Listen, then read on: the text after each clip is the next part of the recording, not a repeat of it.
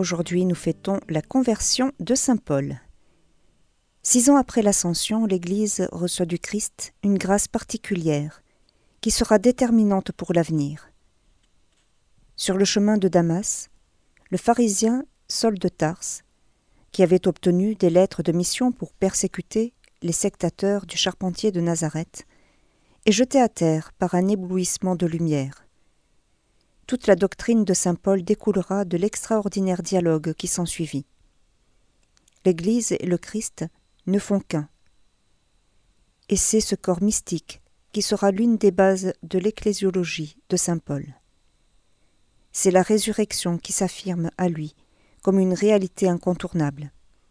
C'est un vivant qui lui parle, et l'humanité du Christ s'établit dans la gloire de la divinité.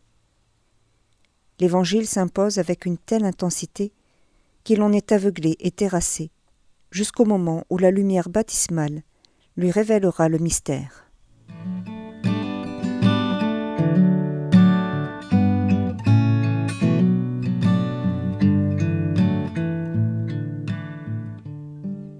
Commémoraison de Saint Anani, le disciple du Seigneur qui baptisa à Damas Paul après sa conversion. Saint Agilé, martyr vers l'an 300.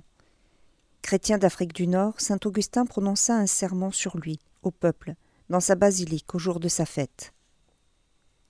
À Pouzol, en Campanie, en 304. Saint Arthème, martyr.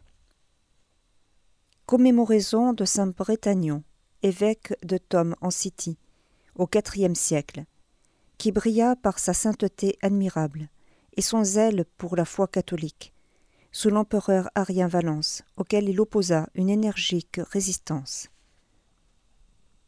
À Tabenne, en Thébaïde, au IVe siècle, Saint Palémon, anachorète, entièrement donné à la prière et à des austérités continues.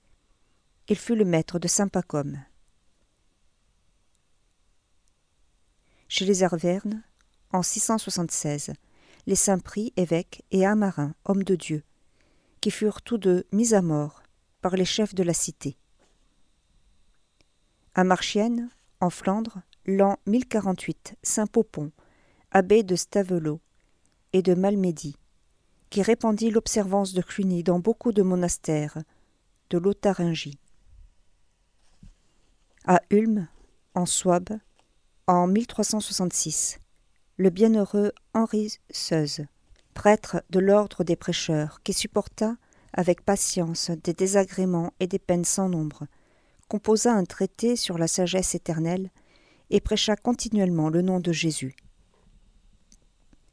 À Amandola, dans les Marches, en 1450, le bienheureux Antoine Migliorati, prêtre de l'ordre des ermites de Saint-Augustin, à Mantoue en Lombardie, l'an 1495. La bienheureuse Archangèle Girlani, vierge de l'ordre du Carmel, prieure du couvent de Parme et fondatrice de celui de Mantoue. Francesco Zirano, prêtre et franciscain italien, 1564-1603, tué en haine de la foi en Algérie. À Tortosa en Espagne l'an 1909, le bienheureux Emmanuel Domingo Isol, prêtre, qui fonda la Société des prêtres ouvriers pour favoriser les vocations sacerdotales. À Alessandria, dans le Piémont, en 1944, la bienheureuse Marie-Antonie, religieuse. Devenue veuve, elle prit à cœur les besoins des pauvres, et après avoir vendu tout ce qu'elle avait, fonda la congrégation des filles de la divine Providence. Au camp de concentration de Dachau en Bavière, l'an 1945, le bienheureux Antoine Zuadek, prêtre de Gniezno et martyr. Pendant la Seconde Guerre mondiale, alors que la Pologne était soumise au régime nazi, il fut arrêté pour avoir défendu la foi et mourut des sévices subis en déportation.